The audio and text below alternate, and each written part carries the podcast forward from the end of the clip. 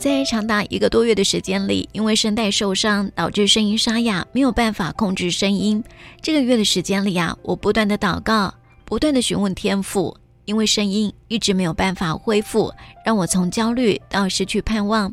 但是这段时间里，我抱怨过上帝，控诉过我自己。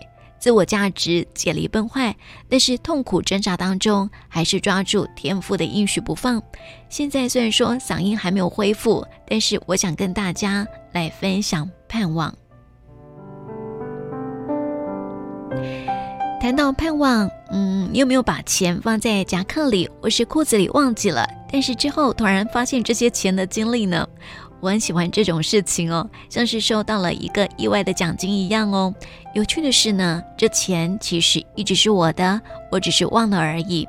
就像我们常常忘了我们在基督里所拥有的丰盛，这样的丰盛一直在我们的生活当中，但是我们经常忘记它，或是不记得要使用它。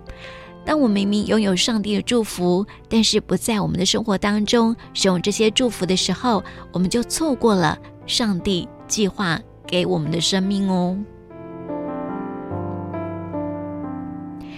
上帝可以帮助你完全了解他的爱。当你知道你拥有他的爱的时候，你可以真正领会他的恩典、他的赦免、怜悯、友谊、平安、他的供应，以及他正在你里面、正在你周围的同在跟同工。认识到上帝完全爱你，极其爱你。会使你充满无限的爱跟无限的盼望，但是盼望有个最大的问题，它不是自然而然出现的。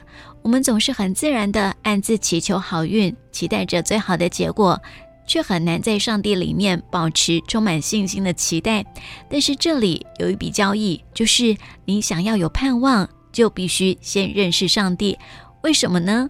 因为上帝。就是我们的盼望，所以如果我们想要有过一个充满盼望的生活，那我们必须要知道我们盼望的对象是谁。而且毫无疑问的，盼望的概念有时候会令人很困惑。其中一个原因，就是因为“盼望”这个词有两个用途哦。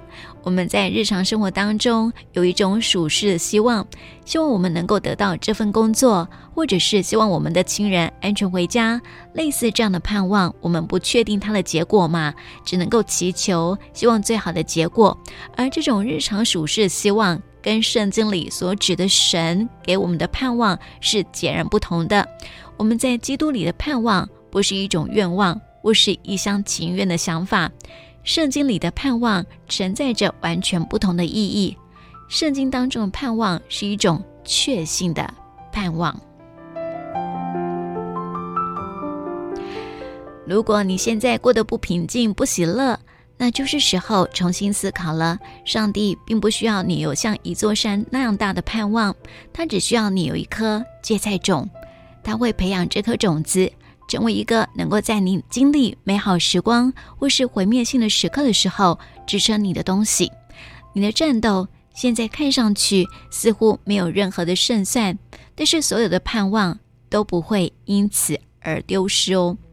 所以在今天，我鼓励你将充满盼望的上帝变成你的盼望。通过基督，你可以有一个确信的期待，远远超过任何属世的希望。